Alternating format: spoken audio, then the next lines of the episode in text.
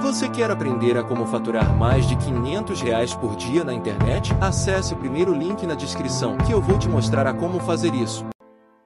Você acha que o brasileiro ele tem cultura de guardar dinheiro? Zero. E quem tem, tem uma cultura de poupar dinheiro, não de investir. Primeiro de tudo, culturalmente, o brasileiro ele é ferrado de dinheiro. Então, quando a gente fala de poupar, ou investir, a gente tem que pensar que 70% das pessoas têm um endividamento e 30% dos brasileiros estão com muito problema de grana. Então, a grande massa está vivendo o dia a dia. O cara não está nem pensando em, pô, será que é melhor o fundo imobiliário, ação, criptomoedas, investimento no exterior? Esse cara tá ali controlando o dia a dia. O, o casal ganha 5 mil e gasta 5,200 por mês. Então ele tá nessa, entendeu? E agora tem mais o iFood, tem mais o Uber, tem Netflix, tem uma série maneira que o filho tá gostando na Amazon Prime, tem que assinar também. Então esse cara tá cansado, a, a língua tá para fora.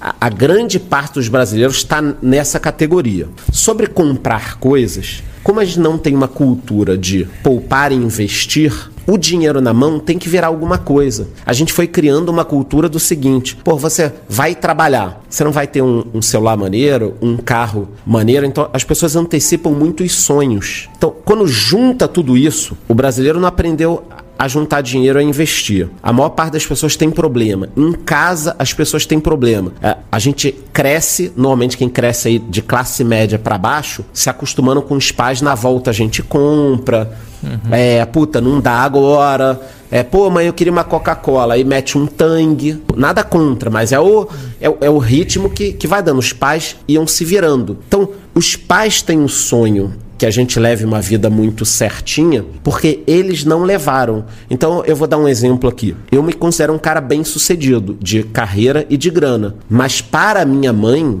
lá atrás, ela veio com um papel para mim uma vez com num, um jornal, né? Isso eu tô falando 90 e poucos, né? 1990 e pouco, com um concurso da Caixa, para eu ser caixa da Caixa. Por quê?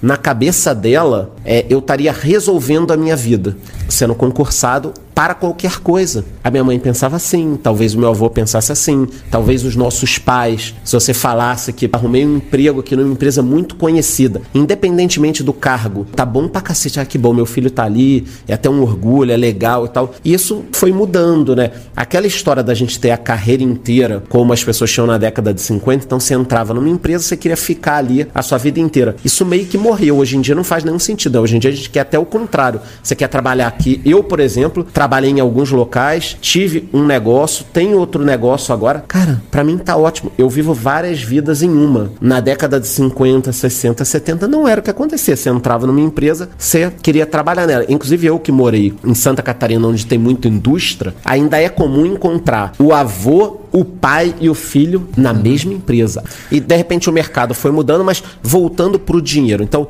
o brasileiro não tem uma cultura. Aí qual o diagnóstico que a gente, diagnóstico que a gente pode fazer? O erro tá em não se aprender nada de dinheiro, nem no colégio, nem na adolescência. Se eu tivesse aprendido um pouco mais, olha que eu aprendi, eu venho de uma família judaica, eu tive o exemplo do meu avô, era um cara de negócios, conversava muito comigo, se dedicava muito a, a foi meu grande né? A falar comigo sobre dinheiro, negócio, vida. Então, a gente não tem essa cultura. A pessoa sai do colégio, começa a trabalhar, vai ganhar, sei lá, R$ 1.500 de estagiário quando ele entra na universidade. Pô, ele vai querer o melhor iPhone, ele vai gastar tudo no iFood. Ele não vai criar a consciência de que se ele juntasse 100 reais por mês, ele seria milionário em 30 anos. Verdade. Ele tá cagando, ele quer saber o seguinte: iFoodzinho, Uber. É normal, a gente já teve esse instinto. E se a gente perguntar pra pessoa, ela fala assim: como é que eu vou guardar? Não sobra nada, eu vou guardar o quê? Pronto, então. É fácil você falar guardar dinheiro, Renato, mas para mim não dá, eu ganho pouco. É por isso que o livro Pai Rico, Pai Pobre deveria ser obrigatório nos colégios. Uhum. Porque ele fala muito sobre isso. A corrida dos ratos, cada vez a gente ganha mais, gasta mais. Pô, todo mundo aqui deve conhecer alguém, eu conheço algumas pessoas assim,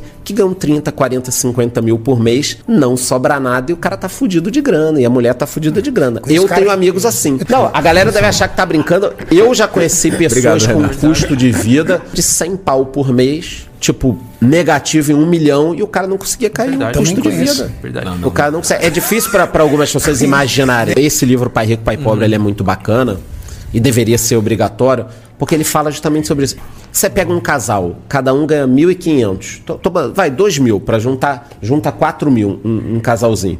Se não sobra nada, também não vai sobrar quando eu estiver ganhando 10 mil. Porque assim, ó, a Selic tá 13,75, ok. Mas se você ficar devendo dinheiro, não é esse valor que você vai pagar. Nossa, mas Não nem é. de É perto. 200, 300. Quando você pega taxa de juros para empresa, por exemplo, descontar um boletinho ali, numa financeira, num banco, é 3,5, 4,5 ao mês, meu irmão. Então, o que que precisa pro brasileiro? Educação. Já começou. Eu tenho no meu canal, você fala, tá falando aqui, você tá falando aqui. A gente tá falando. Muito. Vai demorar o quê? 5 anos, 10 anos. Aí nesse meio do caminho aparece muito aventureiro, é piramideiro, é gente que só quer vender curso, é gente que tá ali enrolando com um golpe de criptomoeda, criando uma coisa que não existe. Não, não tô falando que cripto é bom ou ruim, tô falando que tem gente que se aproveita pra golpe, entendeu? É muito comum a pessoa me perguntar, pô, acompanho você, o que, que você acha da empresa XYZ? Aí o cara fala o nome da empresa, eu falo, cara, não conheço. É de quê? Um amigo meu me apresentou e tá pagando direitinho, 10% ao mês, falou, é golpe. Caramba, Não, é golpe. Eu já falei, é golpe. Pô, mas você nem quer saber o que, que é? Não. Aí, às vezes, o cara fala, ah, você se acha demais, pô, não, quer nem Não, saber, deve- já quer opinar. Cara, vamos lá. Vamos imaginar que acabou o podcast aqui e nós três a gente senta e descobre um negócio que tá dando 10% ao mês. A gente vai procurar dinheiro de alguém pra fazer? Porra nenhuma. A gente vai catar um dinheiro um pouco mais barato, vai fazer aqui. Eu, eu falo pra todo mundo, se eu acho um negócio que dê 10% ao mês, eu vou me escondo numa caverna, ninguém vai me achar. Não vou ficar falando pros outros pra Claro. pegar dinheiro. Eu vou sumir se eu, se eu encontro um negócio que ganhe 10% ao Agora a mês. pergunta Porra. é, pra ele te pagar 10, o que que ele- qual é a operação dele pra ele re- rentabilizar isso? É isso que as pessoas não entendem. Ele teria que estar ganhando 15, 20. Não existe Não isso. existe isso, Não existe cara. isso. Não Entendeu? existe isso. É isso. Eu falo isso pra todo. Eu falo, cara, se alguém encontrasse algo pra ganhar 10%, ele não ia procurar você pica-fumo aí, pegar 5 mil aqui, 10 mil ali e tal. Ele ia fazer uma apresentação, mostrar pra um grande investidor e captar um dinheiro formalmente, né? Se eu encontrasse aqui um negócio, ah, descobri, eu vou fazer um suplemento aqui, descobri um suplemento que ninguém tem, vou trazer pro Brasil.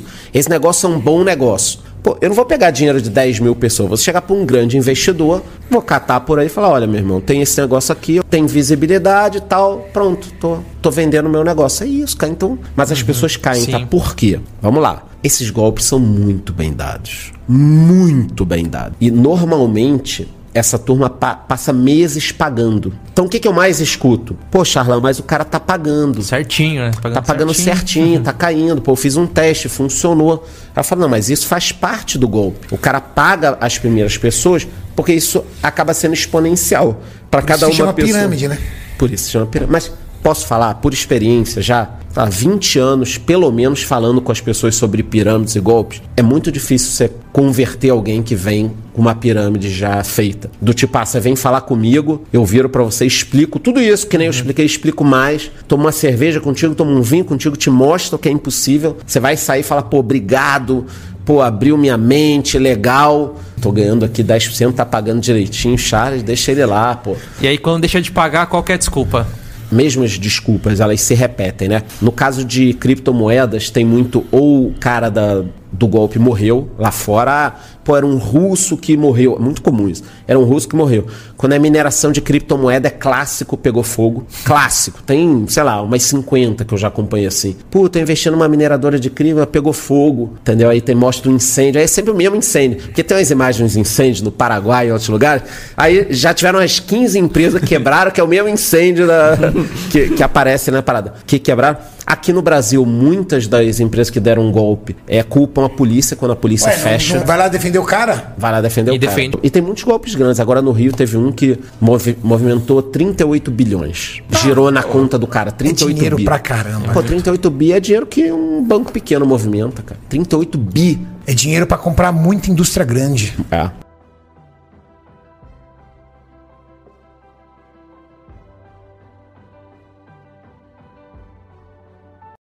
de viver de YouTube, fazer seu próprio horário, trabalhar de onde você quiser e principalmente gerar muita receita? Finalmente a gente lançou o Viver de YouTube, que é o único treinamento no mercado que vai te acompanhar do absoluto zero até a criação do seu canal de sucesso. Basta garantir sua vaga clicando no botão abaixo para começar seu império no YouTube, hein?